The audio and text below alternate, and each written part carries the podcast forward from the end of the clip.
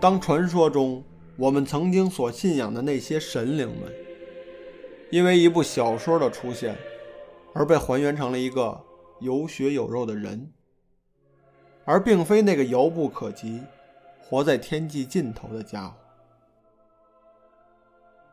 这里是三虎桥侦探社，我是铁探长。今天呀，来和大家聊一部很有预言性的小说，就是。达芬奇的密码，达芬奇密码这个故事啊，写的是宗教传说中圣杯的故事。虽然圣杯已经不知道在古今各类典籍中啊被说过多少次了，但是丹布朗却将它带入了现代社会当中，让整个故事有一种预言感的存在。里面出现的主角是一位大学教授，叫做罗伯特·兰登。他是一位宗教及符号学家，而且呀，还经常的锻炼身体。这每天早上啊，都要蹦到游泳池里游上那么五公里。他这个体力好的优点啊，在今后的故事中啊，表现的淋漓尽致的。这几乎从故事一开始，他就马不停蹄的一直在奔波，就从没有停下来的时候。你完全可以把他想象成为一个。穿梭在教堂与图书馆之间的印第安纳琼斯，但这个角色呢不是第一次出现了。这里多说一句啊，这丹布朗的小说啊排序是这样的：他的处女作呢是《数字城堡》，然后呢写了《天使与魔鬼》和《骗局》，之后啊才诞生了《达芬奇密码》。这《达芬奇密码》啊算是他的成名作，就是因为这本书让很多的读者呀。读完书之后，又翻回头来去找他之前的作品，而且后来还有电影上映。这电影先上映的也先是《达芬奇密码》，后来呢是《天使与魔鬼》。因此啊，这个书和电影的顺序是乱的。所以不熟悉作品的朋友呢，会认为罗伯特·兰登这个形象啊，第一次登场是在《达芬奇密码》当中。多说一句啊，这个由小说改编的电影。是由汤姆·汉克斯出演的，那个罗伯特·兰登的形象啊，真的和书中很贴切。但是如果你没有读过原著小说的话，直接去看电影，你会觉得电影有些混乱，有点那个东一榔头西一棒子的感觉。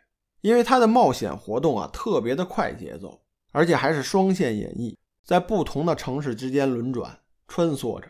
因此，你贸然去看电影的话呀。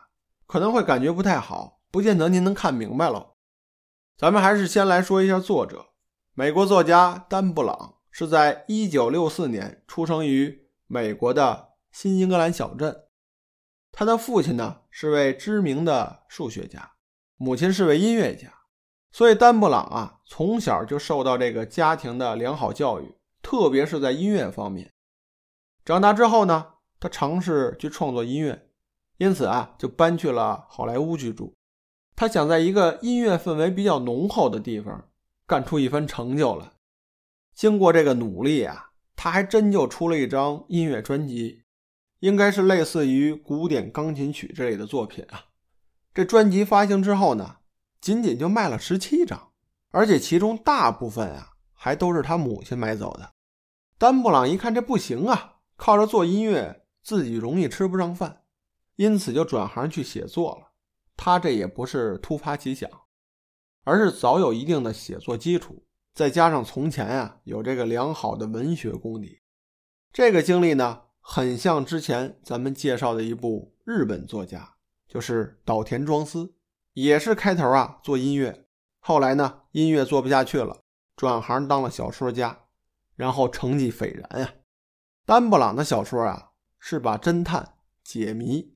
悬疑追捕啊，这些元素融合到了一起，但核心呢只有一个，就是布局一个天大的阴谋啊。这位说了，这到底什么算是天大的阴谋呢？我也给您简单的归纳一下，常听说的呢有这么几种，比如说这个世界末日，还有呢就是地下城的故事，还有啊失落的亚特兰蒂斯。好像目前大家讨论这个外星生物啊。近几年少了，因为就那么几个故事，包括什么五十一区啊、外星人绑架事件呀、不明飞行物等等吧。这几年时间没什么花样，所以慢慢的也就失去了关注度。但我之前提的这几条啊，依然在一个神秘的、不为人知的地方，还是有人在讨论着，而且呢，还是个世界范围的讨论话题。等等这些吧。所以丹布朗的小说啊，也有那么一点阴谋故事的流传套路。但是他呀自成一派，他是专注于宗教、艺术，还有一些野史故事，而且他选择的角度很独特。再加上他自己丰富的创造力，这些呢都是我们这些阴谋爱好者最着迷的地方。比如啊，丹布朗写过有关光照派的故事，还讲过美国本土最为传奇的一个组织，就是共济会。还有一个新兴的话题叫做超级人类，这些呀都是他这几年写的小说涉及的一些话题。但是今天啊，咱们先聊聊他最出名的一本。就是《达芬奇的密码》这本书的出版啊，让世界人民都知道了他。也就是因为这本书，大家呢都开始回归对宗教、神秘学以及艺术建筑的兴趣上来。那个时候有不少读者是拿着小说，对照上面的地点和展出的艺术品啊，去到伦敦、巴黎、威尼斯这些世界名城去旅行。我最开始啊。也是先读的《达芬奇的密码》，后来找他其他的作品去看。我最喜欢他的小说啊，是第一部《数字城堡》。他写的这个小说呢，还有个小故事，说这个在一九九六年的时候啊，丹布朗和家人在这个大溪地度假。当时他在读悉尼·希尔顿的《末日追杀》，哎，这也是一本挺有名的小说。他读完这本书之后啊，觉得自己也能写一部，而且比他还好。于是后来他就写出了《数字城堡》。这故事呢，讲的是美国政府秘密的制造了一台超级计算机，靠这台机器啊，能破解任何的密码，可以随意打开任何一个人的电子邮箱，能算得上是网络上的一把万能钥匙。这美国政府啊，就靠着这台机器。窃取网络上的所有信息。后来，这台超级计算机的设计者啊反水了，开始站出来反对美国政府的行为。就是这么一个故事。这听上去，您是不是能联想到美国的棱镜门事件？就是那个反水的技术人员斯诺登的故事。所以，当时棱镜门事件出了以后啊，我就说过，我说这事儿早在1996年的时候。就被丹布朗预言过了。下面咱们就来探索一下达芬奇密码该如何的被解开。这故事一开始啊，就讲这个大学教授罗伯特·兰登在法国巴黎出差的一个夜晚啊，突然接到了一个紧急电话。他得知呢，这卢浮宫馆长也是他的好朋友亚克索涅被人杀害在卢浮宫的博物馆里面。人们在他的尸体旁边呀，发现了一个难以琢磨的密码。和罗伯特·兰登在一起的呢，还有一位法国情报机构的密码破译专家，叫做苏菲奈夫。这个苏菲呢，还是死者索尼埃的孙女。但是这个爷孙二人啊，感情不太好，因此啊，长久没什么联系了。在对着一大堆密码的破译过程当中啊，这个兰登教授。发现了一连串的线索，而且这些线索就被巧妙地隐藏在画作当中。这个秘密就放在明面上，这数以万计的游客都曾经目睹过这些作品，但是知晓秘密的人呢，却寥寥无几。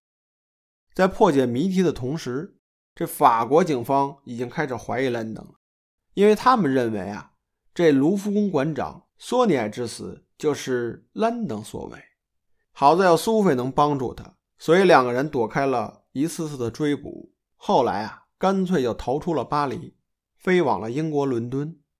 在伦敦的时候，兰登教授这两个人啊，就穿梭在各大教堂之间，在坚持不懈的探索秘密过程中啊，他发现已故的馆长亚克索尼是巡山隐修会的成员。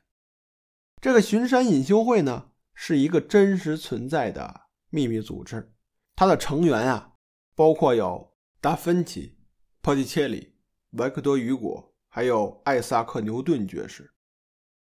可以说，就在他得知这一切的时候，就在那一刹那，兰登教授感觉他在寻找一个石破天惊的大秘密。这个数世纪以来就被人证明了的，既能给人类以启迪，又很危险的秘密，在这场足迹遍及巴黎、伦敦的追逐当中，他们还需要解决一些错综复杂的谜题，否则巡山隐修会古老的真相将会永远消失在历史的尘埃当中。故事最后啊，这个场景在一个神秘的教堂当中，所有的这一切在那里。被解开了，那个浮于天际的神终于落于尘埃，变成了一个人。他就像人类一样，结婚生子，留有子嗣在这个世上。答案揭晓的时刻，也是争议四起之时。要知道，当年因为这个结局，引出了无数宗教、学术上的纷争。想想这一切，都是一部小说的力量。这书里面涉及了大量的世界名画。比如达芬奇的《蒙娜丽莎》《最后的晚餐》《人间圣母》等等这些吧。所以，当小说流行之后啊，很多的游客会参照小说里的描述，去特意看那些画，由此给这些作品增添了一层神秘的面纱。在最早出版的小说里面啊，没有图片，所以您要想看这个里面的画作呀，都要上网去看。我最初读这本小说的时候。已经是很多年前了，那个时候正赶上我大学军训，我从刚认识的一个大学同学手里借来的。当时这本书啊还是新的，我就问他看完了吗？他说呢最近比较忙，就让我先看。后来我就在军训休息的时候一直抱着这本书，哪成想啊，后来我才知道啊，我那位朋友呢是常去和女同学们交流，所以啊没空看书。看来我还是沉迷小说当中，耽误了不少正事儿啊，似乎有点聊偏了啊。反正呢，我是当年啊从这个网上下载了不少的高清画作，仔细看了一下，和小说中描述的一些细部特征啊，的确是一模一样的。我当时就想了，我说这小说中说的会不会是真的呢？这小说里啊还涉及大量宗教方面的内容，但是这宗教啊。我还真是不敢谈，涉及的知识量太大，而且呢，没有点知识储备啊，真没勇气说。这书里面还大量的介绍了一些博物馆和教堂，哎，这是我特别喜欢的。如果有了解我的朋友，或许会知道，我是一个十分喜欢逛博物馆还有泡书店的人，特别是那种高大古老的建筑啊，这里面堆满了各种古物和好玩的东西，我对这些呀。特别的痴迷，我还特别喜欢在这个人少的时候去逛博物馆。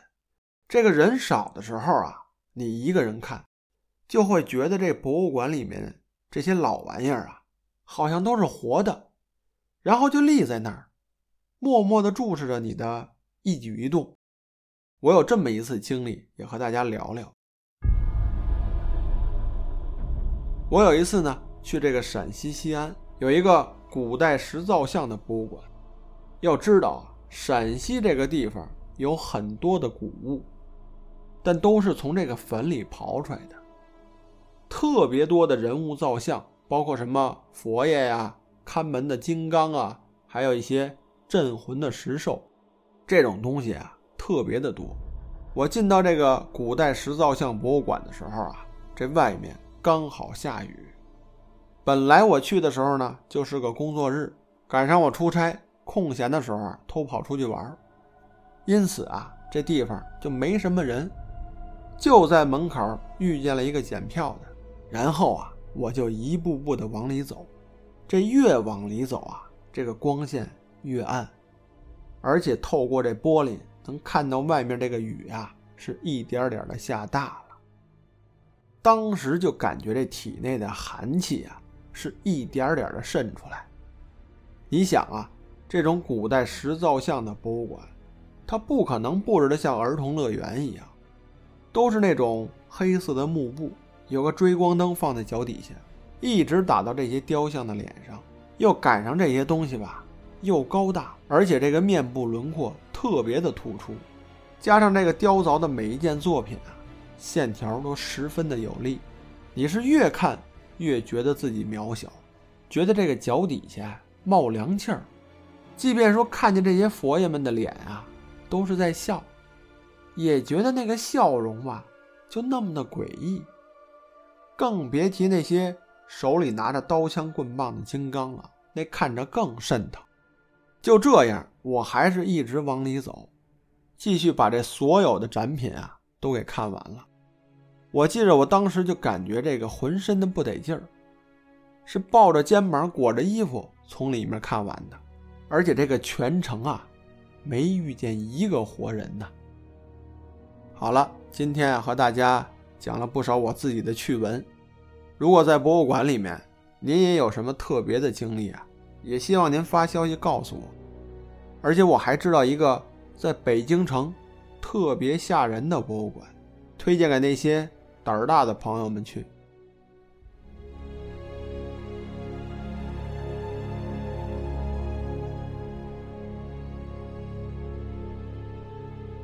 下面又到了铁探长笔记的内容。这回啊，我就和大家介绍一下这小说中提到的一幅作品，就是达芬奇著名的作品《最后的晚餐》。今儿呢，咱们就好好的研究一下这幅画。这幅画是里奥纳多·达芬奇在一四九八年画的，是一幅壁画，现存于意大利米兰的圣玛利亚感恩教堂。这画呢，是画在食堂的墙壁上。现在这幅画啊已经被损毁的很严重了。如果你想去看原作呢，要隔着很远才能看到，而且呀限时限人数。为了看得更清楚啊，方便咱们研究，我就给您找了一幅画放到了我的微博里面。我这幅画可不简单，我这幅可是原壁画的高清大图啊，这分辨率可相当的高，可以让你细看到每一个位置。大家在微博里面搜索“铁探长”三个字，哎，就能找到我。您要是细看这幅原画啊，会发现它损毁的很严重，而且颜色已经脱落了。因此，这些研究家们啊，就找到了达芬奇的一个学徒，一个叫做 Giovanni 贾姆皮特里诺的人。这个人啊，是在1520年临摹了一张《最后的晚餐》。现在这幅画啊，是在。英国的皇家艺术学院，这幅画呢，我也给您找来了，放在了我的微博里面。接下来啊，咱们就这两幅画好好的聊聊。这画有了，您一边看着，咱们呢详细的再说一说。说这幅画的创作和绘制过程啊，是有一段文字描述的。这段文字呀，可就要追溯到十五世纪的九十年代了。一个叫做马泰奥。班代洛的小说家，他那时候还是个孩子，曾经在圣玛利亚感恩教堂做见习修士。他的叔叔啊，当时是那里的院长。班代洛常会看到达芬奇在修道院的北墙上工作很长时间。达芬奇当时啊，正在绘制这幅《最后的晚餐》。